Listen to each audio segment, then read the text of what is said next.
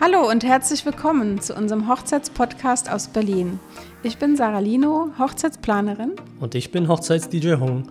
Unser Hochzeitspodcast ist für Verlobte und Paare mit vielen Profi-Tipps für die Planung und den Hochzeitstag. Wir freuen uns sehr über eure Kommentare, Fragen und Anregungen und wünschen euch viel Spaß mit der neuen Folge. Hallo ihr Lieben, da sind wir wieder mit einer neuen Folge. Der liebe Hung sitzt zu meiner Rechten. Hallo. Und wir haben auch heute wieder einen tollen Gast, und zwar die Elnora von Grand Hochzeit. Hallihallo. Vielleicht magst du äh, mal direkt beginnen, äh, Elnora, und stellst dich vor. Sehr, sehr gerne. Hallo zusammen, ich heiße Elnora und ich bin die Co-Gründerin und die Geschäftsführerin von dem Künstlerkollektiv Grand Hochzeit, das jetzt bereits seit äh, über 14 Jahren existiert. Und ich übernehme dabei die Rolle der Hochzeitsmoderatorin, der Koordinatorin der Hochzeiten und in seltenen Fällen auch bin ich manchmal als Hochzeitsplanerin im Einsatz. Ähm, einige kennen vielleicht das Grand-Kollektiv nicht. Ich kenne es natürlich. Ähm, für, natürlich. Die, für die, die jetzt, äh, das jetzt zum ersten Mal hören, äh, magst du noch mal kurz sagen, also Grand-Kollektiv, das äh, sind ja mehrere Künstler. Ne? Also was, was genau verbirgt sich dahinter?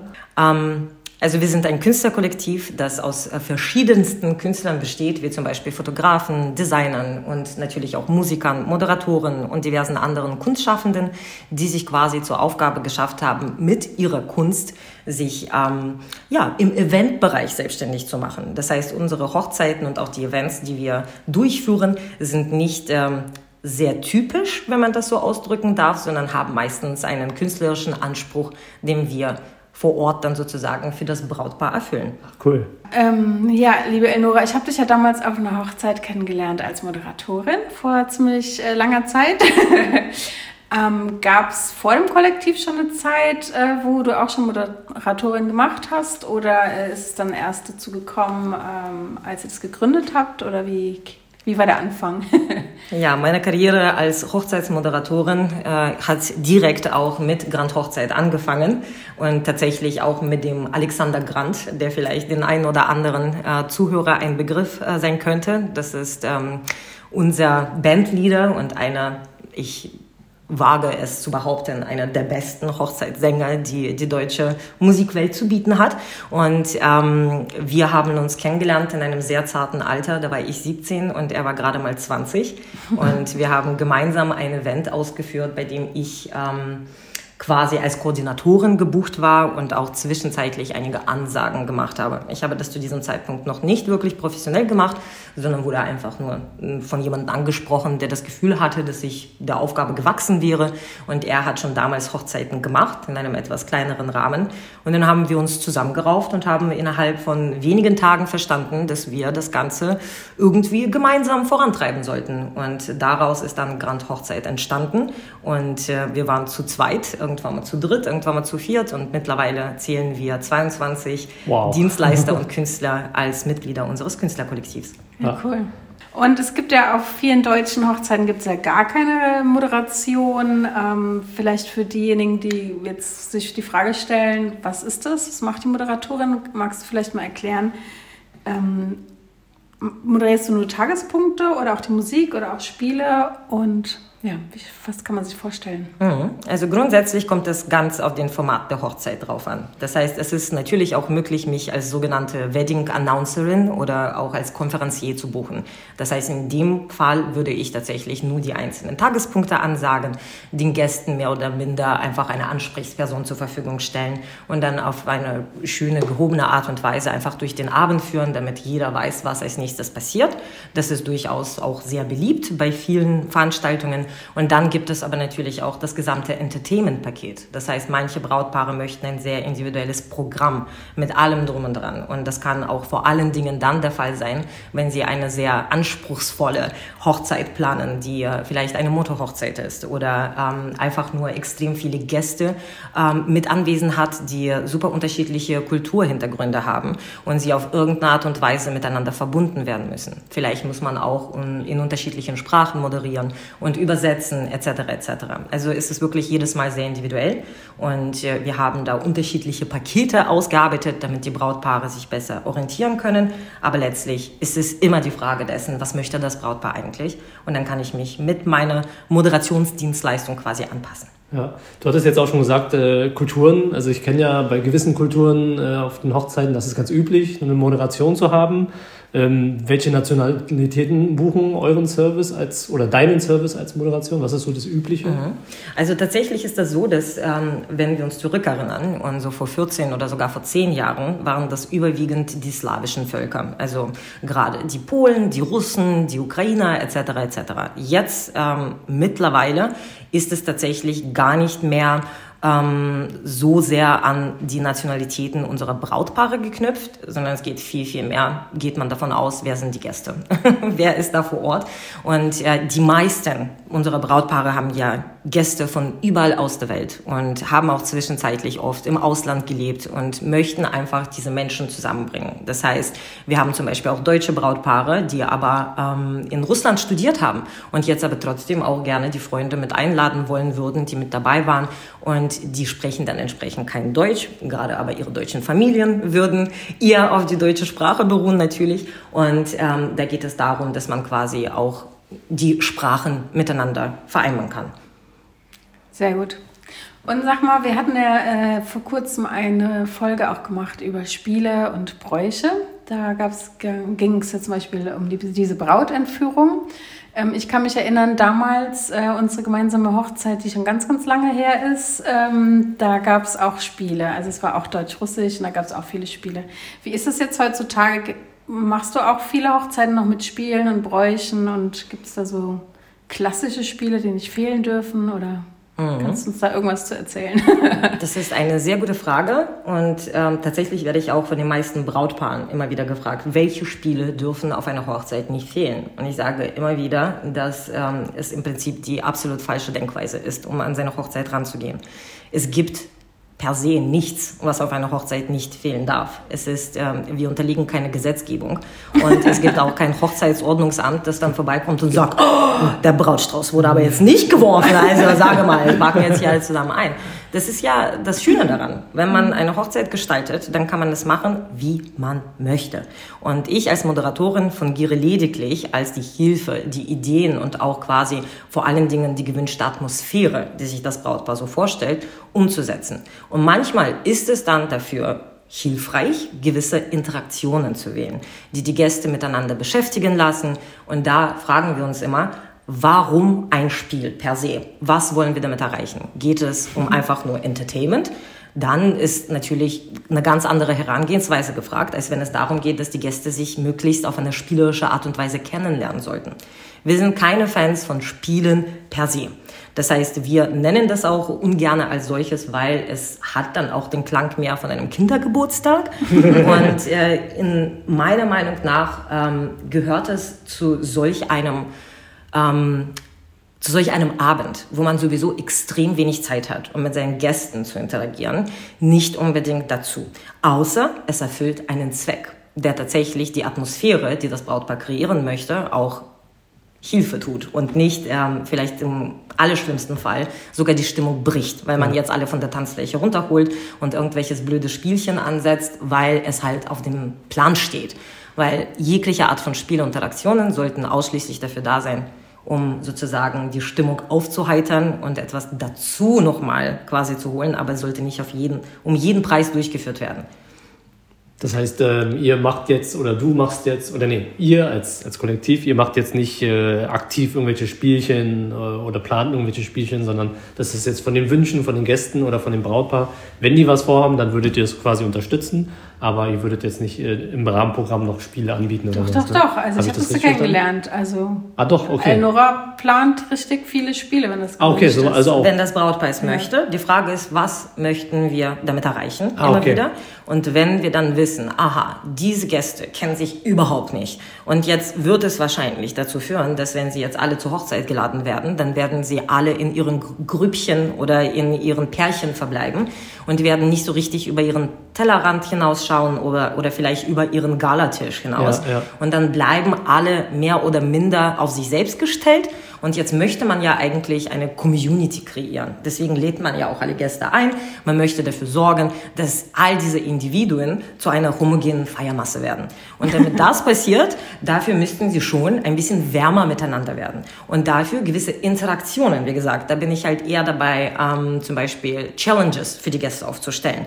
Das heißt, statt irgendwie einer Art von frontal ausgeführtem Spiel, wo man jetzt wirklich die Aufmerksamkeit von allen 200 Gästen verlangt ne? Mhm. und jetzt mit denen auf Teufel komm raus irgendwas durchführt, was für die Hälfte der Menschen vielleicht ein bisschen lächerlich ist oder sie auch gar nicht so sehr im Mittelpunkt stehen wollen, aber nichtdestotrotz denen einen Anreiz zu geben und zu sagen, liebe Gäste, Sie haben heute alle eine Aufgabe. Natürlich werden Sie heute feiern, aber eine einzige Aufgabe müssen Sie heute erfüllen und zwar müssen Sie Ihren einen Partner finden, den Sie vielleicht noch nicht kennen und gemeinsam als eine Art Beweis ein Foto mit der Polaroid-Kamera schießen und es muss so richtig bescheuert sein. Und das bescheuerste Foto bekommt dann am Ende einen Preis. ne, so als kleines Beispiel. Ja, ja, cool. Und das Ganze passiert im Hintergrund. Das heißt, die Gäste haben dann zum Beispiel bis zur Hochzeitstorte dafür Zeit, um dann ihr Bild anzupinnen und dann das Brautpaar hat die Möglichkeit, sich die anzuschauen und dann den Gewinner auszuwählen. Aber das Ganze passiert halt wirklich in der Zeit der Gäste, wann immer sie bereit dafür sind. Ja. Und das ist dann weniger ein Spiel, sondern vielmehr eine Interaktion, wie ich das vorher genannt habe. Das heißt, es hilft den Gästen, das Eis zu brechen, sprechen, miteinander ins Gespräch zu treten und wir geben ihnen auf diese Art und Weise die Erlaubnis zum gemeinsamen Dummsein quasi, weil das ist das, was eigentlich Stimmung sozusagen auch aufrollt, aber gleichzeitig machen wir nicht genug Vorgaben, um sie einzuschränken und ihnen vorzugeben, das und das müsst ihr jetzt tun, sondern sie dürfen kreativ werden. Mhm. Und oft haben wir festgestellt, je mehr Freiheit wir den Gästen geben und mehr mit ihnen interagieren, statt die ganze Zeit vorher definierte Spiele mit denen durchführen, haben wir dann festgestellt, dann passieren wirklich die wirklich schönen Dinge. Dann, das ist da, wo die Magie sozusagen die Möglichkeit hat, sich zu entfalten und ähm, die wirklich individuellen und absolut einzigartigen Erinnerungen können in dieser Zeit mhm. dann auch kreiert werden. Ja. Das heißt, hast du das Gefühl, dass die Spiele so rückläufig sind, diese klassischen Spiele? Also ich kann mich noch vor Jahren erinnern, da hatte ich einige russische Hochzeiten gemacht, wo auch teilweise wirklich die Gäste sich verkleidet haben mhm. und so richtige Spiele gemacht haben und dann kamen sie alle rein, dann kamen sie alle raus und also es waren richtig so, richtig geplante Spiele. Hast du das Gefühl, es ist rückläufig? Ich würde gerne sagen, ja. Ähm, allerdings glaube ich nicht, dass das für den Gesamtmarkt zutrifft. Ähm, wir haben immer noch äh, relativ viele Brautpaare, die auch direkt uns auch anfragen, ob wir mhm. zum Beispiel Verkleidungen oder irgendwelche oder wollen zum Beispiel unseren Spielekatalog übersandt haben, wo wir gleich von vornherein denen erklären, sowas existiert in unserem Verständnis nicht, weil wir möchten ja jedes Mal etwas Individuelles planen. Und äh, vor allen Dingen als Moderatorin besteht auch mein, meine Aufgabe nicht darin, Spiele auszuführen, sondern das ist nur eine der Methoden, die ich in meinem quasi, die mir zur Verfügung stellen, um das, was eigentlich mein Job ist, dann auf die Reihe zu bringen. Dafür zu sorgen, dass alle Spaß haben und ja. dafür zu sorgen, dass alle sich aufgehoben fühlen, sich kennenlernen und wissen, was als nächstes passiert. Und man kann dafür gerne einen Spielplan oder irgendwie eine Interaktion. Aber wir lassen das auch sehr, sehr gerne mal sein, wenn es nicht in den Plan passt. Weil wenn unsere Liveband einmal anfängt zu spielen, die Brautpaare machen sich natürlich Sorgen. Was passiert, wenn die Gäste nicht tanzen? Was passiert, wenn die Langeweile aufkommt? Und dann habe ich halt diese Interaktion im Petto, die ich ihnen gerne erkläre und die wir dann bis zu einem gewissen Grad vorbereiten. Aber oft findet sie dann gar nicht statt. Natürlich mit Absprache mit dem Brautpaar, weil wir dann dorthin gehen und sagen, okay, ich könnte jetzt natürlich alle Gäste von der Tanzfläche ähm, jetzt fegen und dieses Spiel, was wir uns vorgemerkt haben, durchführen oder wir könnten auch die einfach Spaß haben lassen. Ja. Und das Brautpaar ist immer der Meinung, wir lassen sie natürlich jetzt Spaß haben. Und deswegen ist das auch immer noch mit etwas Überzeugungsarbeit verbunden. Also ich würde sagen, rund 50 Prozent unserer Brautpaare, die uns anrufen und uns anfragen, fragen uns genau deshalb an, weil sie wissen, dass wir keine klassischen Hochzeitsspiele machen. Und da gibt es aber die andere Hälfte, die gerne noch davon überzeugt werden möchte ähm, und spätestens nach der Hochzeit sind sie aber natürlich absolut überzeugt. Und gerade die Brautpaare, die uns aber schon mal in Aktion erlebt haben, die finden das dann besonders gut, weil sie dann im Nachhinein immer wieder das Feedback geben, dass wow, wir haben das noch nie erlebt, dass eine Hochzeit so viel Spaß macht und man so viel mit den anderen Gästen interagiert hat, ohne dass man jetzt irgendwie verkleidet wurde, ohne dass man jetzt irgendwie in irgendwelche Lumpen gesteckt wurde oder sich zum Affen machen musste permanent. Und es war trotzdem super super, super witzig und vielleicht sogar noch witziger und authentischer als ja diese klassische Hochzeit. Ja, ja. Aber ich weiß, dass viele Kollegen das nach wie vor anbieten, so wie das auch vor 14 Jahren der Fall war. Wie gesagt, wir sind ja alte Hasen und wir haben einiges erlebt und leider, leider entwickelt sich der Markt nicht so schnell, wie wir es gerne hätten, was aber uns wiederum auch unsere Position ermöglicht, weil wir immer noch Nischendienstleister sind nach all den Jahren, obwohl das eigentlich aus unserer Sicht schon relativ lang gang und gäbe sein sollte. Ja, ja. Mhm. Wie läuft denn so der, der Erstkontakt ab? Also ich als Brautpaar interessiere mich quasi für eure Dienstleistungen. Äh, wie funktioniert das? Schreibt, also üblicherweise wahrscheinlich schreibt man eine Mail oder ruft euch an und wie ist das Prozedere danach? Mhm. Also wir haben ein Kontaktformular auf unserer Webseite und wir haben es am liebsten, wenn die Brautpaare sich kurz die Zeit nehmen, da diese Informationen einzutragen, weil dann wissen wir auch schon gleich, was ungefähr gefragt ist und wer mit ihnen direkt auch diesen Erstkontakt führen sollte. In der Regel bin das dann auch ich, aber manchmal, wenn nur Musik gefragt ist, gebe ich das dann auch direkt an unser Musikerteam weiter, etc. etc. Das heißt, nachdem diese Kontaktanfrage gestellt wurde, vereinbaren wir meistens einen Rückruf und ja, der Erstkontakt ist immer ein Telefonat. Und in dieser Zeit, also beziehungsweise das dauert dann so zwischen 30 Minuten und anderthalb Stunden, je nachdem, wie viel man an dem Tag gleich zu besprechen hat. Und dann weiß man auch schon ungefähr, woran man ist. Also ich habe ähm, da eine Reihe Anfragen, die ich immer gerne das Brautpaar stelle, die meistens auch für das Brautpaar sehr ungewöhnlich sind und erst einmal etwas Zeit erfordern, um darüber nachzudenken, weil sie wollen ganz gerne immer sehr konkret werden und dann wissen, welche Spiele bieten wir an und welche Lieder haben wir und wie wird dann unser Tagesablauf sein, während ich ihnen dann in diesem Erstkontakt quasi erkläre, dass ich das noch gar nicht sagen kann, weil die Frage ist, was wollen die überhaupt? Wollen die jetzt eine Prinzessinnenhochzeit und alles soll romantisch sein und es geht jetzt darum, dass wirklich alle diese Besonderheit von ihrer persönlichen Liebesgeschichte äh, wirklich zu sehen bekommen und zu fühlen bekommen? Oder geht es darum, dass wirklich wir einfach nur eine richtig krasse Party feiern? Soll alles locker flockig sein? Soll vielleicht von allem ein bisschen vertreten sein? Ne? So quasi die gesamte emotionale Palette abgearbeitet werden.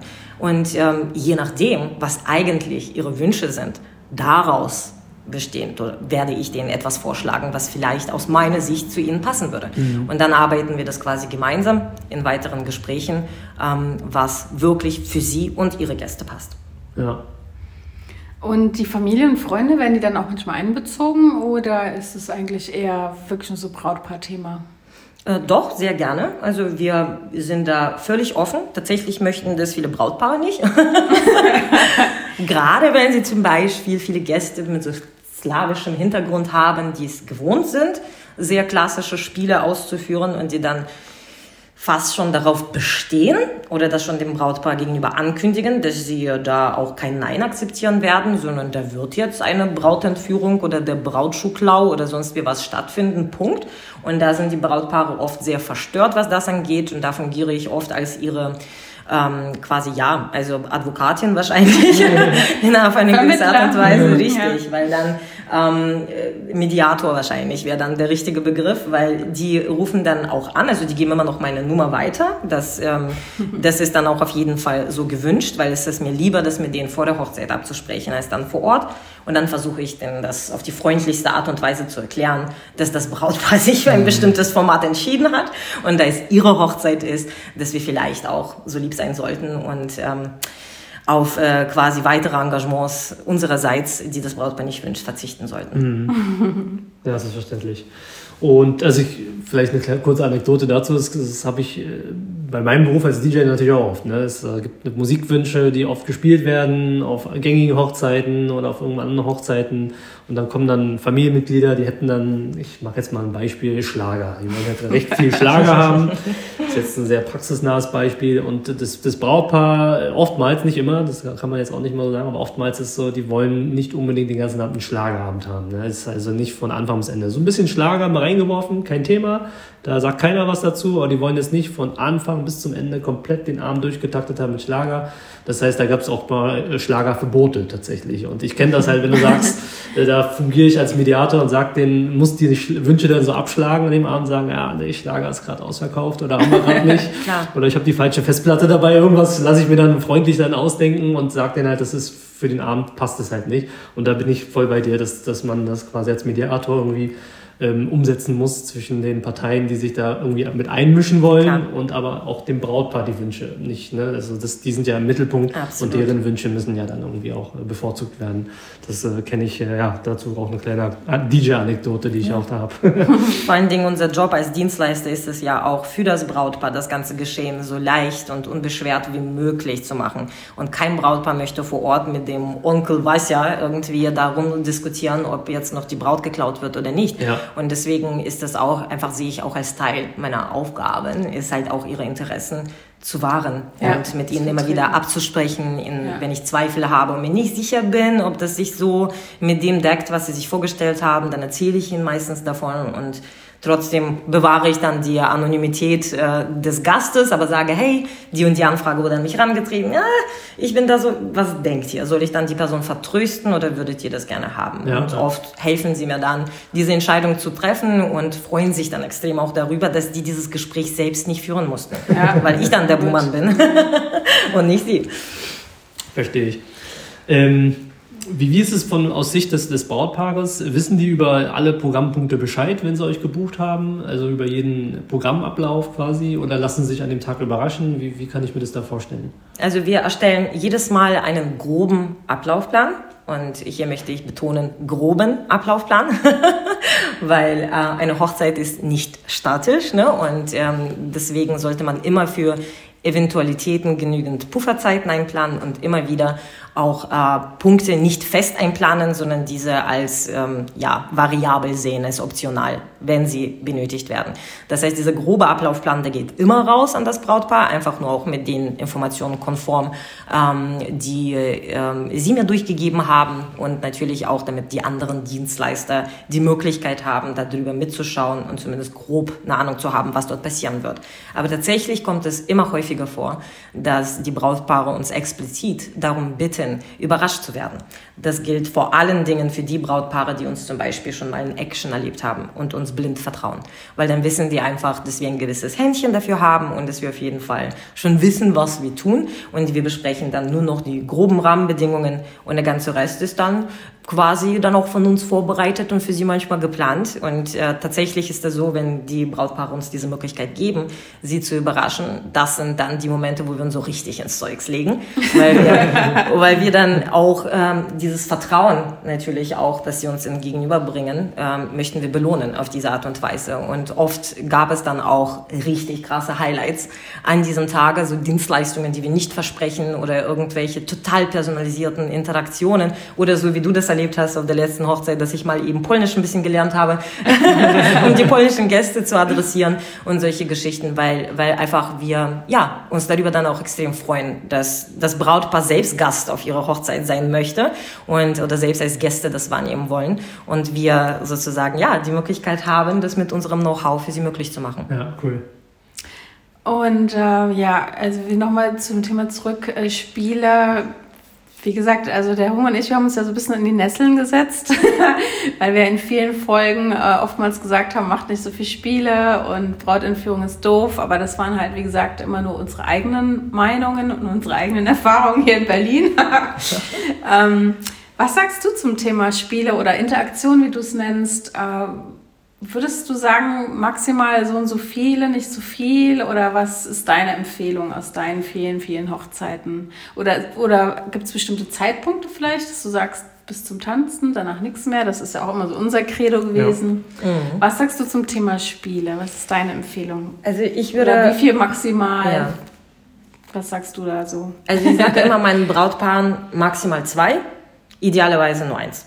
Also ah, deswegen, ah, und wir mhm. haben auch immer wieder Hochzeiten, wo gar keine Interaktionen mehr oder halt spielerische Interaktionen stattfinden, ähm, sondern da der Fokus auf etwas ganz anderes gelegt wird. Ne? Zum Beispiel die freie Trauung als Highlight und dass wir da eher auf diese emotionaleren Schiene bleiben und viel weniger in die Richtung halt ja rohe Unterhaltung gehen, sag ich mal so.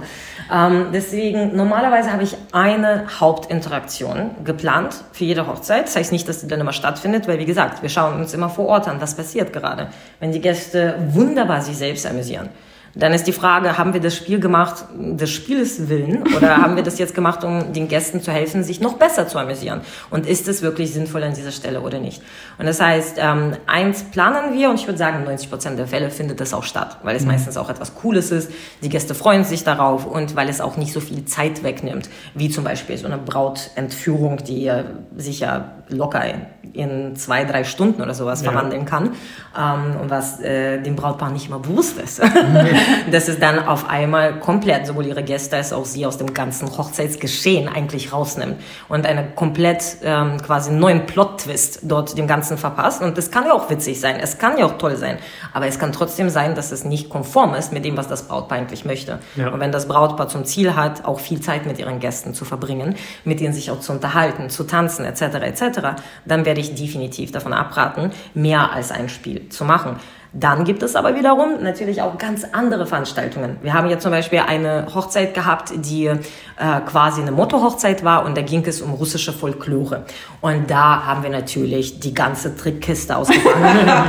Man muss aber auch dazu sagen, es hat äh, am Eingang war dann aber auch ein Mann mit im, in einem Bärenkostüm und einer Balalaika, der die Leute begrüßt hat und oh, so weiter. Ah. Also man hat dann das ganze Programm rausgehauen ja. und das war dann auch sehr authentisch und es hat dazu gepasst. Passt, und dann habe ich ja. gesagt, ist okay, das können wir sehr sehr gerne machen, weil äh, ich bin ja nicht gegen Spiele per se, aber ich bin definitiv gegen quasi eine Spielepflicht und ja, von Zwang. Ne? Also ich genau. aus diesem Zwang, dass man sagt, es gibt einen Hochzeitsdien, es müssen Spiele, alle Hochzeiten sind ja. so, es müssen Spiele stattfinden. Und das finde ich gut, dass du sagst, das äh, muss nicht stattfinden. Also wenn es gewollt nicht. ist, dann gerne, aber äh, wenn es einfach nicht im Sinne der, des Brautpaares ist, wenn einfach keine Spiele Menschen sind, gibt es ja auch dann finde ich es gut, dass du sagst, nee, dann lassen genau. wir das lieber weg. Ne? Ihr habt genug Interaktion oder äh, Animationsprogramme, dass man das anders lösen kann als ein klassisches Spiel in dem richtig, Sinne. Ja. Richtig. Und immer wieder sollte sich das Brautpaar die Frage stellen und somit auch der Weddingplaner in dem Sinne, was für einen Zweck erfüllt dieses Spiel? Bringt es uns weiter in dem, was wir vorhaben oder ist es im schlimmsten Fall hinderlich sogar für ja. unser Programm? Ja. Ähm, wie läuft es so am Hochzeitstag ab? Also angenommen, ihr habt jetzt Spiele ausgemacht oder es gibt Spiele ähm, und du hast es jetzt gesagt, wenn es nicht reinpasst, dann würd, würdet ihr das eher weglassen, eher nur als Backup für die Schublade. Ne? Mhm. Aber wenn es nicht reinpasst, dann lasst ihr es eher weg. Aber angenommen, es passt rein und die, das Brautpaar wünscht sich das gerne, wie, kann ich mir das vorstellen auf einer Hochzeit? Äh, wann baut ihr die Spiele ein? Ähm, Gibt es ja verschiedene Elemente mhm. oder Tage, Tagespunkte, sage ich jetzt mal. Klar. Also auch da ist es völlig unterschiedlich, weil wir mittlerweile sehr weit weggegangen sind von dem klassischen Ablauf einer Hochzeit. Also nur um ein Beispiel zu nennen, wir haben jetzt am 29.05. eine Hochzeit, ähm, die im Prinzip als ein Elektromusikfestival gefeiert wird im Goa-Stil. Und wir rekreieren ein Festival, was tatsächlich in ähm, Brandenburg existiert hat für mehrere Jahre, weil das Brautpaar damit extrem viel verbindet. Sie haben gar keinen klassischen Ablauf. Also es ist, wie gesagt, es ist ein Elektromusikfestival. Ah, okay. also da für diejenigen, kommt. Genau, da kommst du, wie es kommt. Ja. Ne? Und da, da geht es einfach nur um die Abrissstimmung und um die Romantik am Anfang in so einer schamanischen, freien Zeremonie, die wir durchführen werden und um gewisse Interaktionen, die die Gäste zusammenbringen und binden. Aber da planen wir überhaupt gar keine Spiele oder sowas in der Art, weil offensichtlich. Das ist absolut kontraproduktiv für das, was wir vorhaben. Ja. Ähm, gleichzeitig haben wir natürlich auch ähm, ja, die klassischeren Dinner-Settings. Und dann würde ich empfehlen, wenn eine Interaktion ähm, die, die sage ich mal, die Aufmerksamkeit der Gäste verlangt ähm, und nicht im Hintergrund stattfindet, so wie das Beispiel, was ich vorher genannt habe, dann sollte das Ganze ähm, vielleicht idealerweise nach dem Essen, mehr oder minder, also wenn die Gäste langsam zum Essen gekommen sind, äh, zum quasi, also bereits aufgegessen haben, schon Nachschlag geholt haben und bevor sie jetzt in diese, in diesem Mittagstief versinken und bevor die Tanzfläche eröffnet wird, dann kann es durchaus sinnvoll sein, etwas, etwas Spannendes dort mit einzubringen, wo die Gäste das Gefühl haben, sie sind involviert, aber da muss man wiederum vorsichtig sein, dass man sie nicht überstrapaziert. Mhm. Das heißt, der Punkt, den man dann wählt, sollte idealerweise eine Viertelstunde, maximal 20 Minuten nicht überschreiten, weil alles andere, was potenziell über eine Stunde dauert, ist. Das ist gut, dass du das sagst, ja. finde ich auch. Also ich hatte auch schon mal eine Hochzeit, da wurden auch Spiele gemacht, zwar auch Deutsch, äh, Russisch. Da wurden auch ein paar Spiele gemacht und äh, die deutschen Gäste haben sich gestört gefühlt, weil sie das Gefühl hatten, sie konnten nicht aufessen. Mhm. Also es gab ein Menü und zwischendurch immer Spiele und sie haben gesagt so, nein, ich will jetzt hier mein Essen aufessen. also es ist gut, dass du es sagst. Nach dem ja, Essen finde ich toll und auch, dass du sagst, nicht zu lange, ne? weil es ist mhm. dann anstrengend. Äh, das ist auch oft, äh, wenn so Trauzeugen oder Familie so eine Dia-Präsentation oder sowas mhm. machen die, die zu lang sind, mhm. da sind dann irgendwann die Gäste raus. Ne? Also das ist dann äh, zwei, drei Insider lachen sich kaputt und alle anderen langweilen sich. Ne? Ja. Genau so. Das ist, glaube ich, auch das Problem, ja. was äh, du hattest es vorhin gut gesagt, Eleonora, dieses, dieses, dieser Frontalunterricht wie in der Schule. Ne? Also ja. wenn es dann vorne irgendwie was gemacht wird, da braucht man die Aufmerksamkeit aller Gäste, sage ich jetzt mal. Mhm. Das kann für den einen oder anderen, der dann im Publikum sitzt, dann auch langweilig werden, wenn es ja. zu lange ist. So zu lange der Frontalunterricht. Deswegen finde ich es gut, dass du sagst, diese, ja, oder frontal, frontal, frontal Animation. Ja. Genau. Deswegen finde ich es gut, dass du sagst, diese Interaktion mit den Gästen, dass, dass sie sich alle irgendwie ein bisschen kennenlernen oder dass alle so ein bisschen mitmachen. Das finde ich zum Beispiel cool. es gibt da, ist cool, ja. Das, äh, also für mich zum Beispiel, ich habe auch schon viele Hochzeiten und wir haben schon viele Hochzeiten erlebt. Für mich, ich mag immer sehr gerne dieses, ähm, die, die Reise nach Jerusalem ähm, also den Stuhltanz, so nennt man das jetzt mittlerweile, ähm, um das ja. politisch korrekt auszudrücken. Aber es gibt so ein paar, ähm, ja, ich sage jetzt ein paar, paar Ab-Varianten davon, ne? also so Level-Up-Varianten, wo es dann heißt, ihr müsst, die Gäste müssen sich irgendwas holen oder irgendwas bringen und einfach lustig, also als lustig, als lustiges Element mit eingeführt und das finde ich halt cool als Spiel. Das kann man vielleicht machen halt, anstelle eines vielleicht Quiz oder sowas, dieses klassische Klar. Quiz, sag ich jetzt mal. Da ist halt diese Frontalgeschichte und das ist dann schwierig, mhm. wenn es halt zu lang geht. Aber dann, genau, für, äh, erstens in der Kürze liegt die Würze ja. und zweitens ist natürlich auch wichtig, wie gesagt, der Zweck des Spiels. Manchmal würde ich ein Quiz einsetzen, weil ähm, das Catering einfach nicht fertig ist, zum Beispiel, oder sie irgendwelche Schwierigkeiten haben. Ja. Und, ja, das kann Zeit überbrücken. Zeit überbrücken, richtig, damit die Gäste jetzt nicht unbedingt äh, sofort ungeduldig werden und dann versuche ich, ihre Aufmerksamkeit nach vorne zu ziehen. Und dann aber auch stelle ich denen ein Quiz oder sonst wie was oder ein Lüge-Wahrheit-Spiel oder sowas ja. über das Brautpaar, damit man einfach auch in dieser Zeit mehr über das Brautpaar erfahren kann und die Menschen, die ihnen wichtig sind. Das hat dann trotzdem ein verbindendes Element sozusagen. Es ist dann nicht einfach nur Frontalunterhaltung, sondern das ist auch tatsächlich für die meisten Gäste interessant und ja. sie probieren oder wenn man das mit einem kleinen interessanten Preis, der vielleicht auch äh, am Anfang gar nicht erst angekündigt wird und am Ende stellt sich heraus, der Preis war doch gar nicht so äh, begehrenswert. wie sie sich das gedacht haben. Aber solche kleinen Plot-Twists kann man quasi mit einbauen, um einfach nur die Gäste, den Gästen zu helfen, zu überbrücken, falls das notwendig ist. Aber dann wiederum so eine Reise nach Jerusalem macht natürlich absolut keinen Sinn zwischen den Gängen. Es ist viel zu viel Bewegung. Man hat gerade eben gegessen, sondern man kann sowas machen, wenn man jetzt merkt, okay, 21 Uhr und die Gäste kommen jetzt immer noch nicht richtig auf die Tanzfläche und irgendwie brauchen die gerade noch mal so ein bisschen was Starter, Peppiges, ne? genau. Mhm. Und dann kann man so etwas rausholen oder irgendwie ein Dance Battle oder so, ja. weil mal wieder, es erfüllt den Zweck. Wir wollen die Gäste auf die Tanzfläche holen oder wir wollen ein bisschen denen helfen, aus diesem Mittagstief rauszukommen. Deswegen muss der Zeitpunkt immer sehr weise mit der Interaktion quasi natürlich auf die Interaktion abgestimmt sein. Ja. Okay, cool. Und sag mal, hast du, ähm, du hast schon gesagt, so gerne, also ich habe jetzt ein bisschen rausgehört, dass du vielleicht jetzt nicht der absolute Spielefan bist. Ja, kann man so sagen. Mist. Ich dachte, ich habe dir den Spieleprofi eingeladen. Ja, hast du ja auch. Deswegen mag ich ja auch keine mehr. Aber gibt es irgendwelche, die du noch so am liebsten hast oder so? Klar, also wir haben fast alle unsere Interaktionen, die wir jetzt anbieten, die sind von uns selbst ähm, entwickelt worden und mit äh, sehr, sehr, sehr viel Zeit, diese auch zu testen. Das ist halt das Schöne, dass wir ein Künstlerkollektiv haben, wo auch unterschiedlichste Menschen mit und unterschiedlichste Kulturen, Mentalitäten, das heißt, wir können auch diese Interaktionen testen in einem Setting, ähm, das jetzt erstmal keine Hochzeit ist, um zu sehen, wie kommt es überhaupt an, was könnten da für Probleme entstehen, fühlt sich vielleicht irgendjemand davon auf den Schlips getreten, ist es etwas, was vielleicht politisch nicht korrekt sein könnte und dann kann man das halt quasi abwägen und sehen, ah, da könnte eine Gefahr mit hinkommen oder wie auch immer. Und wir testen testen das jedes Mal und am Ende des Tages entstehen da richtig coole Dinge. Und ich habe schon mein Set an 10, 20, äh, sage ich mal, Interaktionen, die mir selbst persönlich extrem viel Spaß machen. Oder auch eine Umwandlung von bekannten Spielen oder eine Umwandlung von bekannten Bräuchen Und ähm, wenn du dazu mehr hören möchtest, weißt du ja, äh, an wen du meine Nummer geben musst. Und sehr gerne den erzählen. Magst du uns eins verraten oder Na, ist es dann schon äh, zu viel verraten? Na, ich verrate mal etwas, was mittlerweile ähm, bei uns sehr, sehr gern gemacht wird. Äh, das hast du auch schon mal auf einer deiner Hochzeiten erlebt, die wir mit dir gemeinsam ausgeführt haben. Das ist die Weinflaschenzeremonie. Das Ganze wird auch oft als Zeitkapsel verstanden. Also wir machen das seit ungefähr zwölf Jahren. Mittlerweile hat es schon ein bisschen mehr an Beliebtheit gewonnen. Ähm, man kann das auch ohne einen Moderator machen, aber es ist natürlich ähm, ja so wie wir das handhaben, ist das weitaus sinnvoller, da jemanden mit am Mikrofon zu haben, quasi, der das Ganze erläutert. Das heißt, da geht es im Prinzip darum, dass man sich ähm, eine Holzkiste besorgt und dazu ähm, eine feine Flasche Wein oder auch eine andere Spirituose eurer Wahl, die idealerweise 25 Jahre überstehen sollte. Also sprich zu eurer silbernen Hochzeit noch Gutes.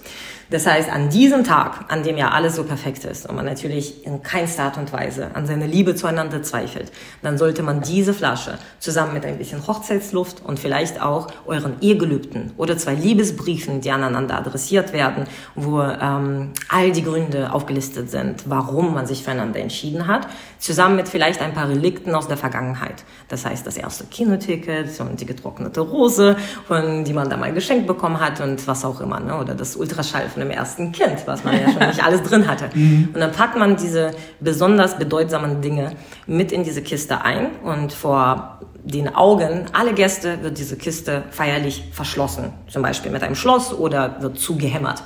Und ähm, der Sinn dieses ganzen Brauchs besteht darin, dass sollte man irgendwann mal im Laufe seines Lebens bis zur silbernen Hochzeit, weil danach ist ja sowieso schon vorbei. Dann bleibt man auch schon zusammen, höchstwahrscheinlich. Aber so bis zu diesem Zeitpunkt irgendwann mal das Gefühl haben, okay, wow, wir brauchen jetzt wirklich mal eine Erinnerung. Vielleicht erleben wir gerade eine Krise oder was auch immer. Und dann hat man die Möglichkeit, diese Box hervorzuholen, sie aufzubrechen, die Flasche Wein oder Wodka, was auch immer man sich dahin gepackt hat, zusammen zu trinken, diese Ehegelübde zu lesen oder die Liebesbriefe zum allerersten Mal.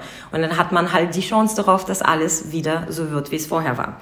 Doch im Idealfall wird man natürlich diese Kiste schön liegen lassen und erst 25 Jahre später auch machen. Und dann, idealerweise, hat man natürlich auch einige Gäste mit vor Ort, die auch bei der Originalhochzeit schon dabei waren. Und dann kann man auch jeden einzelnen Gast ein Stückchen eingießen, die Liebesbriefe noch einmal vorlesen gegenseitig oder die Ehegelübde und nochmal auf eine ganz andere Art und Weise in Erinnerung schwelgen. Mhm. Also diese Art von Bräuche halte ich auf jeden Fall für sinnvoller als die rein symbolischen die es halt ganz oft auch gibt, die einfach nur auch meiner Meinung nach als Zeitvertreib genutzt werden. Und hier ist das halt eine Möglichkeit, zum einen ein bisschen zu Hause aufzuräumen und den ganzen Krempel, den man ja nicht wegwerfen möchte, aber auch einfach nur irgendwo rumstaubt, wirklich dafür ein gutes Plätzchen mhm. zu finden, A. Und B, also Alkohol im Haus zu haben, ist nie eine schlechte Idee. und C, ne, und sowas, falls man irgendwie so eine Krise hat, hat man zumindest, zumindest irgendwie, ja, einen Plan, was man ja. da machen würde. Ja. Ich habe tatsächlich von einem Brautpaar von mir, was äh, vor zehn Jahren mit uns geheiratet hat, die auch diese Zeremonie mit uns äh, vollzogen haben, habe ich erzählt bekommen, dass sie das tatsächlich vor kurzem aufgemacht haben und dass es für sie genau das getan hat, was ich quasi quasi erläutert habe. Ja, cool. Und ähm, allein deshalb würde ich sagen, lohnt sich. Ja, so eine Art Notfallkit. Genau. Cool. Äh, da fällt mir auch eine ganz süße Geschichte ein. Ich habe mal eine Silberhochzeit geplant und äh, die Braut, in Anführungsstrichen, sage ich jetzt mal, die verheiratete Dame, ähm, sie wollte richtig fett feiern, weil sie damals vor 25 Jahren haben halt die Eltern des Bräutigams alles organisiert und zwar alles nicht so, wie sie es haben wollte. Und jetzt zum 25. wollte sie alles perfekt haben. Wir haben Tauben, Torte, wir haben alles gemacht und eine freie Trauung. Ähm, und sie hatte Bilder mitgebracht, Fotos von der ersten Hochzeit. Und dann haben wir diese aufgehängt. Und äh, sie hatte teilweise auch die gleichen Gäste da, genauso wie du das sagst. Also Fotos aufheben ist auch immer ein guter ja. Tipp. Und dann mitbringen, äh, wenn man das Zehnte oder das Zwanzigste oder so feiert. Und das Lustige war, es gab ein, zwei Gäste, die hatten aus Spaß äh, genau die gleichen Sachen wieder angezogen. Sie hatten Ach, so, ein ah, so einen den gleichen Anzug an und so ein gestreiftes Hemd. Als und das haben sie auch allen so gesagt, guck mal, guck mal, ich habe extra das gleiche angezogen. Wow. Süß. Richtig lustig, ja. Aber es war schön, das ist wirklich sehr emotional. Ja. Ja, also das Spiel gefällt mir auch. Das ist ein gutes Spiel. Ja. ist aber kein Spiel. Es ja, ist eher also Ja. ja, jetzt mal Spiel ja. in Anführungsstrichen, Ja, genau. genau. Ja, deswegen lass uns auf die Terminologie einigen, ansonsten. Also diese Zeremonie, das ist ja schon fast eine Zeremonie, diese Kiste Genau. zuzumachen, ja. Genau, und ähm, was denkst du, was ist so der Vorteil an einer Moderation oder an einer Moderatorin an dem, an dem Tag der Hochzeit?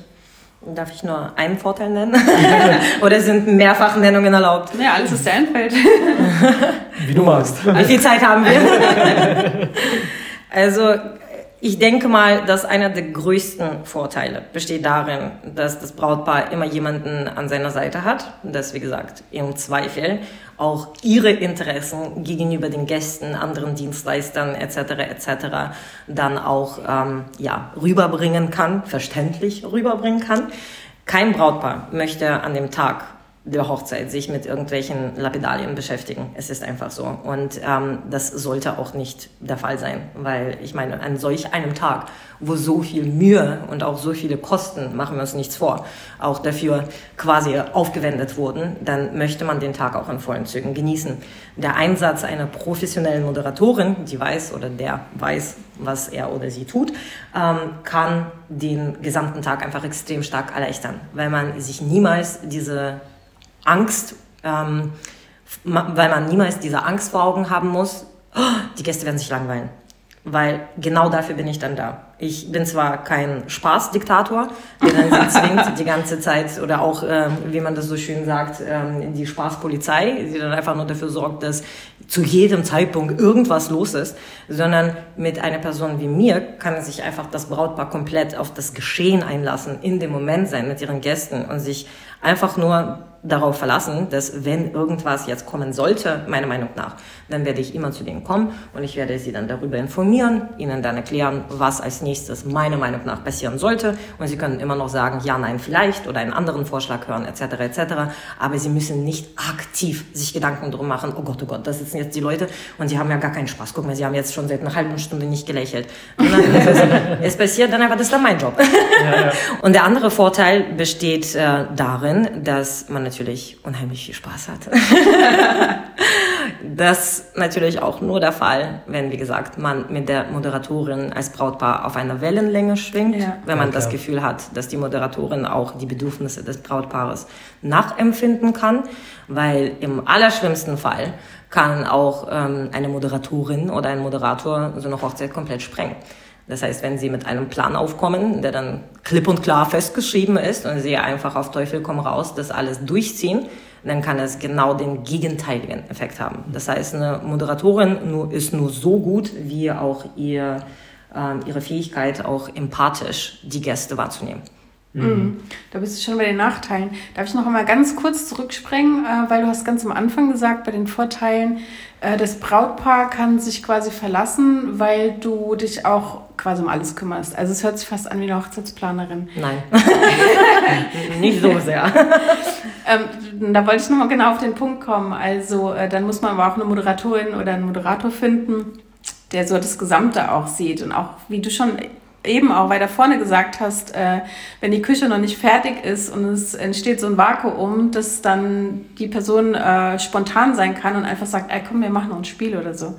Also da ist halt die Frage, wie sehr kann diese Person das, ne? Und ähm, ja, und auch andererseits, selbst wenn es einen äh, Wedding Planner gibt, äh, kann man nichtsdestotrotz trotzdem eine Moderation buchen, weil man gegebenenfalls auch manchmal zwei Leute braucht. Also einer, der hinten rumspringt und mit der Küche redet Richtig. und guckt, äh, was weiß ich, welcher Künstler kommt jetzt und haben die alles und wo ist die Künstlergarderobe zeigen, äh, weil das kann halt auch die Moderatorin dann nicht. Und die kann ja nicht ständig abhauen, mit den Dienstleistern reden. Also ihr könnt auch gerne zwei buchen, wollte ich es nochmal sagen, wenn das Budget da ist. Äh, weil die Moderatorin oder der Moderator ist ja vorwiegend wirklich für die Gäste und fürs Brautpaar da. Richtig. Klar bekommen die mit, wenn die Küche sagt, dauert noch, äh, aber sie können halt nicht ständig äh, überall bei, bei allem sein. Sie können nicht Klar. gucken, ist die Kinderbetreuung gerade Roger und äh, kommt dir eine Anlieferung noch oder was auch immer, ne? Klar, das Ja. ist auch überhaupt nicht der Job dann. Ja. Dafür ist ja die Hochzeitsplanerin da und ich plane ja auch dann nicht die Hochzeit für das Brautpaar und ich wähle mit denen nicht die Stühle aus. Ich berate sie vielleicht aus meiner Sicht und ausgehend von meinem Know-how, was ich für sinnvoll achte, aber in auf keinste Art und Weise äh, bin ich in diesen Prozessen mit involviert, wenn ich ausschließlich als Hochzeitsmoderatorin gebucht bin. Mein Verantwortungsbereich ist das Programm und die Stimmung der Gäste und des Brautpaares und einfach nur dafür zu sorgen, dass es stimmig ist, dass alles wie an einem roten Faden zieht. Und das kann nicht die Aufgabe des Weddingplanners sein. Es genau. ist eine ganz andere Grundkompetenz. Ja. Ja. Also das wollte ich schon mal klarstellen. Ja. Das ist halt, ähm, weil ich es eben so ein bisschen angehört habe, hey, ich bin für euch da, alles wird gut. Aber wie gesagt, äh, im, im, im Ihr braucht Sarah trotzdem. Nee, ich wollte gerade sagen, so im Front Office. also vorne bei den Gästen. genau, nicht äh, hinten, was hinten so richtig, abgeht. Ne? Genau, richtig. dass man das halt nochmal trennt, weil ich denke, wenn hier andere Moderatoren halt zuhören, die denken halt auch, hey, ich bin nicht für alles da, um Gottes Willen. Ne? Ja, klar. Ähm, das muss man dann schon noch trennen. Also, dass es nur so ein bisschen ja. bewusst ist, wollte ich schon mal sagen. Ja. So, und du bist auch schon ein bisschen zu den Nachteilen gekommen. Ähm, also, wenn die Moderation halt schlecht ist, ne? Ja. dann ist es halt gar nicht gut. gut zusammengefasst. hinzufügen. Hast also, du noch irgendwas an Nachteile, worauf man achten sollte, wenn man jetzt jemanden bucht? Ja, also vor allen Dingen, wenn es darum geht, dass man verschiedene Sprachen vereinen soll. Dann sollte man natürlich auch sicherstellen, dass die Person die einzelnen Sprachen auch beherrscht. Es ist schon nicht schön, wenn man jemanden vorne stehen hat, der einen sehr groben Akzent hat. Und ich meine, ich habe selbst einen Restakzent in allen Sprachen quasi und äh, bis auf meine Muttersprache. Aber ich moderiere ja auch auf Englisch und auf Russisch und auf Deutsch und entsprechend auch ab und zu mal ein bisschen auf Polnisch und Spanisch und so weiter. Also das heißt, wenn gewisse, ähm, wenn die Gesellschaft das voraussetzt, dann stelle ich immer sicher, dass ich zumindest die wichtigsten ähm, Redewendungen etc. etc. Begrüßungen drauf habe in der jeweiligen Sprache. Und da achte ich sehr stark darauf, dass auch selbst in den Sprachen, die ich nicht beherrsche von Grund auf, dass ich da mit Menschen spreche, die die Sprache beherrschen und schreibe mir das dann meistens auf Deutsch komplett falsch aus, aber so, dass die Aussprache gegeben ist, weil es halt natürlich sich extrem cringy anhört, wenn man dann mit einem sehr, sehr starken Akzent spricht. Also ich war selbst mal auf einer Hochzeit und ähm, als Gast und es ist, äh, ich habe es teilweise nicht ausgehalten, drin zu sein. Weil die Dame, die das moderiert hat, zum einen hat sie niemals das Wort Brautpaar gesagt, sondern sie hat aus irgendeinem Grund sie immer als Brautleute beschimpft. Und es war dann immer so, ja, hier Brautleute da, wir machen jetzt Party und tanzen und spielen. Und halt, das kann sehr, sehr anstrengend werden. Und selbst aber, wenn die Sprache äh, durchaus vertretbar ist, also das Sprachniveau gegeben ist, ist auf die Stimme zu achten. Oh ja. Eine schrille Stimme oder eine hohe Stimmlage bei ja. einem Moderator oder bei einer Moderatorin ist ein meistens ein Red Flag. Und mhm. ich würde davon Abstand nehmen, weil es einfach nur überfordert nach ja. einer gewissen Zeit. Ja, ja guter Tipp. Wie, wie, schaut es mit der, mit der Dienstleistung der Moderation aus? Bist du denn den ganzen Tag dann da? Bis zum Abend? Äh, bist du in die Abendstunden rein? Mm, ja, also es hängt auch ganz nach dem Format, also hängt von dem Format ab. Manchmal bin ich auch den ganzen Abend da. Ähm, meine, ich nenne das mal jetzt Standardpakete, beinhalten acht Stunden. Oft werde ich noch vorab als freie Rednerin dazu gebucht. Das ist dann immer eine separate Dienstleistung, die auch extra besprochen, extra abgerechnet wird und auch ihre eigene äh, Zeit zugrunde liegen hat. Ähm, ab drei Stunden kann man nicht buchen für als äh, Wedding Counselorin oder als Keynote Speakerin, was auch ab und an tatsächlich gefragt ist, weil wir wie gesagt alle möglichen äh, spannendsten und nicht typischsten Formate auch bedienen. Ähm, das Normalste, sage ich mal, oder das Üblichste wäre tatsächlich so um die zwischen acht und zehn Stunden mhm. und es beinhaltet die Tagesbegleitung. Das heißt, ich habe da ganz gerne so einen holistischen Ansatz. Ich lasse mir auch gerne vorher schon die Listen mit den Gästen durchgeben. Also abgesehen von Hochzeiten, vielleicht 300 Gäste mit anwesend sind, da wird es ein bisschen schwierig. Da beschränke ich mich auf die wichtigsten Ansprechpartner. Aber oft probiere ich mir da wirklich auch, gerade bei Gesellschaften von 60 bis 100 Gästen, ähm, da die Infos auch zu merken. Das heißt, mhm. wenn dann der Onkel Leon irgendwie reinkommt, damit man auch gleich sagen kann, ach, Sie sind doch der Onkel Leon und werden Sie nicht nachher eine Rede halten? Und da kann man auf eine ganz andere Art und Weise mit den Menschen schon sich verbinden und dann fühlen sie sich auch viel besser abgeholt. Und man wird dann auch viel mehr nach so vielen Stunden auch zum Teil der Gesellschaft. Sie feiern mit einem, wir sind dann mit auf der Tanzfläche. Und es ist dann einfach nur solch ein, ja, es ist dann so ein flüssiger ähm, Übergang vom Dienstleister zu Mitfeiernde. Und gerade wenn man als freie Rednerin noch vorher mitbeteiligt war, man ja sehr viele Details über das Brautpaar hört und man das auch auf eine ganz andere Art und Weise anwenden kann und ähm, auch eine ganz andere Stellungnahme bei den Gästen am Anfang hat, wenn man schon vorher als Rednerin aufgetreten ist. Denn selbst wenn ich nicht für allzu viele Stunden mitgebucht werde, bleibe ich oft wesentlich länger, weil mein ganzes Team ist vor Ort und ich liebe mein Team und ich liebe meine Brautpaare und ich liebe die Gäste, die dort da sind und weil wir für die Stimmung verantwortlich sind, ist es sehr selten, dass wir keine gute Stimmung bei einer Hochzeit haben und oft ist es dann schwer zu gehen. Ja, verstehe ich. Ja, und der liebe Hunger hat ja immer eine Lieblingsfrage, ne? Ja. Das ist ja meine, meine. Ich habe ich hab in jeder Podcast-Folge eine Frage, die ich sehr gerne meinen oder unseren Gast, Gästen stelle. Das ist, äh, ob du irgendeine lustige oder eine besonders schöne oder schräge Geschichte mit uns teilen darfst. Irgendwas, was widerfahren ist auf den Hochzeiten. Ihr habt ja auch schon viele Hochzeiten erlebt. Da fällt mir eine Geschichte ein, ähm, die vielleicht darauf schließen wird, warum es sich manchmal lohnt, eine Moderatorin mit vorzuhaben. ähm, es sind tatsächlich zwei, die ich ganz gerne mit euch teilen wollen würde. Ähm, die erste hat sich rund um die Hochzeitstorte ereignet. Ähm, das ist jetzt auch gar nicht so lange her, 2019. In Bayern war die Hochzeit und äh, die Braut hat eine fantastische Hochzeitstorte von einem lokalen Konditor bestellt. Und es war wirklich eine Torte mit, ich glaube, neun Etagen oder so. Wow. Und sie wurde relativ früh angeliefert und da wir auch Hochzeitstorten mit anbieten, weiß ich ein bisschen was darüber und ist es mir auch relativ schnell aufgefallen, die Torte ist ja gar nicht in, in dem Kühl Wagen, beziehungsweise war dann auch nicht in dem Kühlraum und ich war relativ schnell skeptisch geworden, ob das auch so sein soll. Doch äh, die Servicekräfte haben mich überzeugt, so war das abgesprochen und so wird es auch sein. Die Torte war auch erst um 22 Uhr geplant. Und äh, zu 18 Uhr bin ich nochmal in den Backstage-Bereich gegangen und ich war zufällig dort und dann habe ich den schiefen Turm von Pisa gesehen, der halt im Prinzip, weil die wurde halt nicht, die Torte wurde nicht nur nicht in das äh, Kühlfach gestellt. Wurde auch nicht gestützt, ne? Es wurde auch nicht gestützt, es stand einfach nur da, lustigerweise direkt unter der Heizung quasi. Also da war so ein Heizungsschacht oh und es hat einfach die ganze Zeit kam dann warme Luft da drauf geblasen okay. und entsprechend war die Torte also einfach nur noch Millimeter davon entfernt, einfach nur komplett zu zerfallen. Ich bin dann direkt zu der Braut gegangen, habe sie darüber aufgeklärt, dass ich empfehle, die Torte jetzt sofort rauszufahren und damit dann auch was zu machen. Der Witz an der Sache war, dass die, und die Braut war total schockiert und innerhalb von einer Minute haben wir allen Bescheid gegeben, sofort halt quasi die Torte einfach nur rausgefahren. Ich habe sie auch direkt als der Schieferturm von Pisa angekündigt und dann kam das, äh, glücklicherweise konnten wir das auch äh, verbinden mit ein paar Witzen, die da so Running Gag mäßig über Italien mit äh, sowieso vonstatten gingen.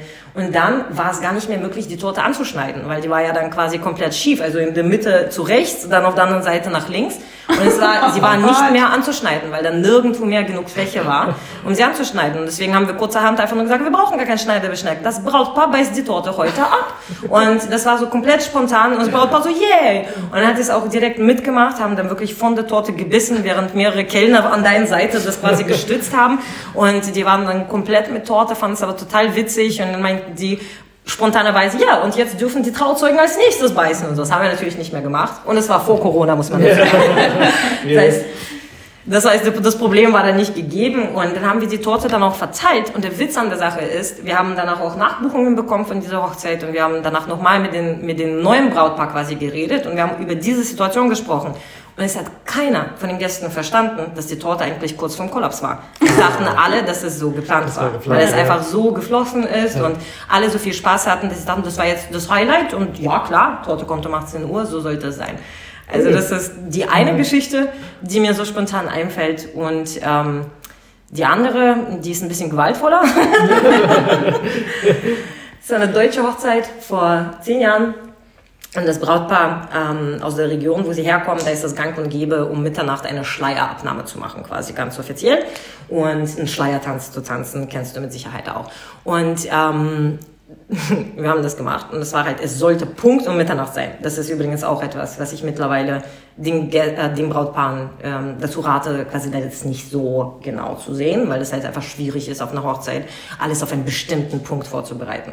Hier haben wir es geschafft. Es war wirklich noch fünf Sekunden bis zur Mitternacht. Und wir hatten damals noch so eine Fanfare. Bevor ich gesprochen habe, quasi um die Aufmerksamkeit der Gäste zu erlangen, dann haben, hat unser DJ-Team dann entsprechend oder die Live-Musiker mit dem Schlagzeug, was auch immer, einfach nur so ein Fanfare gemacht, damit es dann ging. Und diesmal haben sie es besonders episch gemacht. Und es war dieses von Fox, glaube ich, Film oder sowas. Du kennst es mit Sicherheit. Dieses ja, ja, das ist vom, vom Fernsehen, vom Film ja, genau. Und dann kam es halt an, so wirklich richtig feierlich und weil alle standen drumherum und es war dann, dann so ein Herz auf dem, auf dem Boden, wie die das alle gerne damals so gehabt haben und halt die Braut sitzt schon total emotional und wartet darauf, dass ihre Mutter ihr den Schleier abnimmt und so natürlich auch der Bräutigam. Daneben stehen die Trauzeugen und äh, jeweils die Trauzeugen haben ein silbernes Tablett in den Händen, weil auf das Tablett äh, soll dann der Schleier und entsprechend auch die Ansteckblume drauf. Und dann kommt halt dieses Fanfar und wirklich zu dem Punkt, wo es like ta -da, und es wirklich so papam quasi kommen soll, hören wir tatsächlich, und wir hatten kein Schlagzeug mit dabei, hören wir auf einmal wie so ein Teller einfach nur einfach nur knallt und runterfällt. Und ich drehe mich um und ich sehe, wie einfach nur der Trauzeuge, ich keine Ahnung, was da vorher passiert ist, einem Gast, der daneben stand, mit diesem selben Tablett einfach komplett ausholend Entschuldigung, in die Fresse gehauen hat. und das ist aber mit solch einem Knall ja. und auf einmal alle sind ruhig. Also wirklich komplette Stille, weil es soll jetzt der emotionalste Moment der Hochzeit passieren, auf den sich alle gefreut haben. Und da wird ein blutender Mann abgeführt gerade. Oh, okay. Und ich gucke kurz die Braut an sie, sie kann es gar nicht glauben, was da gerade passiert. Der Trauzeuge wird gerade auch schon abgeführt von anderen Gästen. und wir sagen, okay. Und mit einem lauten Knall starten wir in den neuen Tag. Es ist Mitternacht, meine Damen und Herren. Und jetzt geht's los. Und wir haben das halt trotzdem noch geschafft, nicht peinlich werden zu lassen, sondern wir haben dann natürlich viele Witze danach darüber dann auch gerissen.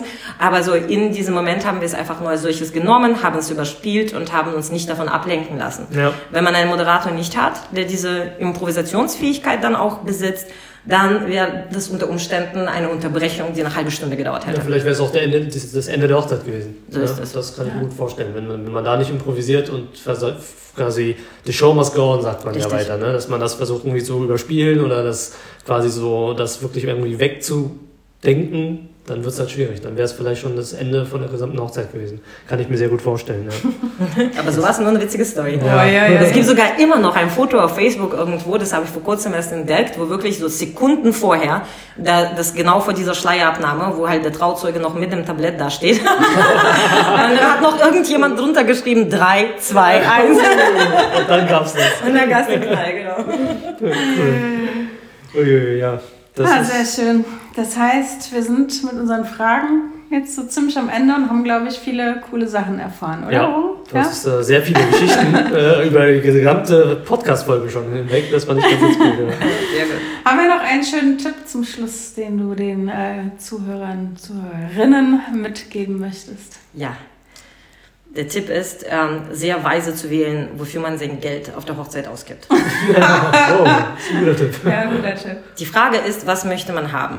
Ist, wenn einem das Allerwichtigste ist, dass man schöne Bilder hat und irgendwie was auf Instagram danach zu zeigen hat oder irgendwie so einen Trailer äh, bei YouTube hochladen kann, dann kann man dafür locker seine 15.000, 20.000 Euro ausgeben für alles insgesamt und trotzdem kann diese Feier, die perfekt aussieht auf den Fotos, total langweilig. Und dass die Leute dann danach im Prinzip, also die Gäste, das dann als Feedback gehen, ja, okay, es war schön, aber halt, ja, das war halt alles irgendwie ein bisschen künstlich auch. So inszeniert, und ne? inszeniert, ja. ganz genau. Das heißt, wir sind der Meinung, klar, die Dekoration und alles andere, das hat seine Daseinsberechtigung und ähm, es schafft ja auch den Rahmen. Aber das ist ganz wichtig zu wissen und es zu verinnerlichen. Es schafft nur den Rahmen. Ne? Das heißt, das, was eigentlich passiert, das steht und fällt mit den Gästen. Das heißt, wer wirklich qualitativ hochwertige Unterhaltung haben möchte, qualitativ hochwertige ähm, Live-Musik, solch eine Dienstleistung kann nicht günstig sein, weil es einfach nur Stunden und Stunden und Stunden an Arbeit und Know-how da reinfließen, um für einen Tag diese Luxusdienstleistung für, den, für das Brautpaar zu erbringen, wo eine ganze Liveband oder ein ganzes Team sozusagen an absoluten Profis das auf die Beine stellt, was für sie und ihre Gäste genau das Richtige ist. Ja. Und das heißt, je, je nachdem, was das Brautpaar haben möchte, sollte es richtige Prioritäten setzen, für was es das Geld ausgibt. Und meiner Meinung nach, es wird nicht genug bedacht, wie die Stimmung im Endeffekt auch tatsächlich auf der Hochzeit ist. Und genau dafür ist meine Dienstleistung da. Das ja. heißt, auch in einem kleineren Rahmen, wo ich vielleicht nur das Programm für Sie erstelle und Sie das am Ende selbst durchführen. Auch dies ist möglich, aber wendet euch an einen Profi, außer ihr wisst schon von vornherein, was ihr das, wie ihr das machen möchtet, weil ihr da die absoluten Talente und Pros drin seid, aber überlasst nicht äh, den Onkel oder den Trauzeugen äh, diese wichtige Aufgabe. Ja. Weil das kann im Zweifelsfall ganz schön mächtig schiefgehen. Das Problem ist auch noch, dass man die Hochzeit ja nicht wiederholen kann. Ne? Das ist äh, dann immer sehr, sehr schwierig. Ja. Ja. Nur 25 Jahre später oder mit einem neuen Mann. Oder so. genau. Sehr ja, schön. Das war ein guter Tipp. Ähm, zuletzt verrate doch noch, wo wir euch finden. Auf Instagram, Google, hm? sonst wo? Also es ist Grand Hochzeit mit T wie Theodor am Ende. Also merkt euch das Wort grandios, ne? das sind wir, nur mit dem T. Und grand-hochzeit.de ist unsere Webseite. Da findet ihr auch die weiterführenden Links zu allen unseren Partnerdienstleistern, die ja auch in ja, fast allen Hochzeitsbelangen ähm, ihre Dienstleistungen anbieten. Auf Instagram heißen wir einfach nur Grand Hochzeit zusammengeschrieben und sonst glaube ich meiden wie jede andere Social Plattform, weil es schon genug ist. Reicht ja auch. genau. Also dort findet man uns am ehesten und auf der Webseite findet man auch die zuverlässigsten und aktuellsten Informationen. Cool. Okay, ja, Super, dann sind wir vielen schon Dank für deine Zeit und für deine tollen Tipps. Genau. Ja, dann sagen wir bis zum nächsten Mal und danke für deine Zeit, Eleanor, erstmal. Und falls euch der Podcast gefallen hat, seid, seid doch so lieb und bewertet uns auf den Plattformen, wo ihr gerade zuhört. Bis dahin, tschüss. Dankeschön, dass ich dabei sein durfte. Ciao, ciao. tschüss. Wenn euch der Podcast gefallen hat, dann seid doch so lieb und äh, bewertet uns auf Google Maps oder auf Apple Podcasts und folgt uns auf Spotify oder teilt gerne unseren Podcast an euren Liebsten und unterstützt uns, damit wir weitere tolle Folgen produzieren können für euch. Ihr findet uns unter www.hochzeits-podcast.com. Dort äh, findet ihr auch unseren Shop. Es gibt viele coole Sachen für die Braut, den Bräutigam, die Trauzeugen und sogar auch für Freunde und Familie. Es gibt nicht nur T-Shirts, sondern auch äh, coole Hoodies, Tassen, sogar Babystrampler oder Hundizubehör. Und das Coolste an der ganzen Sache, ihr könnt das auch alles selber personalisieren. Also schaut unbedingt mal rein, was wir da Schönes für euch vorbereitet haben. Äh, wir freuen uns. Vielen Dank.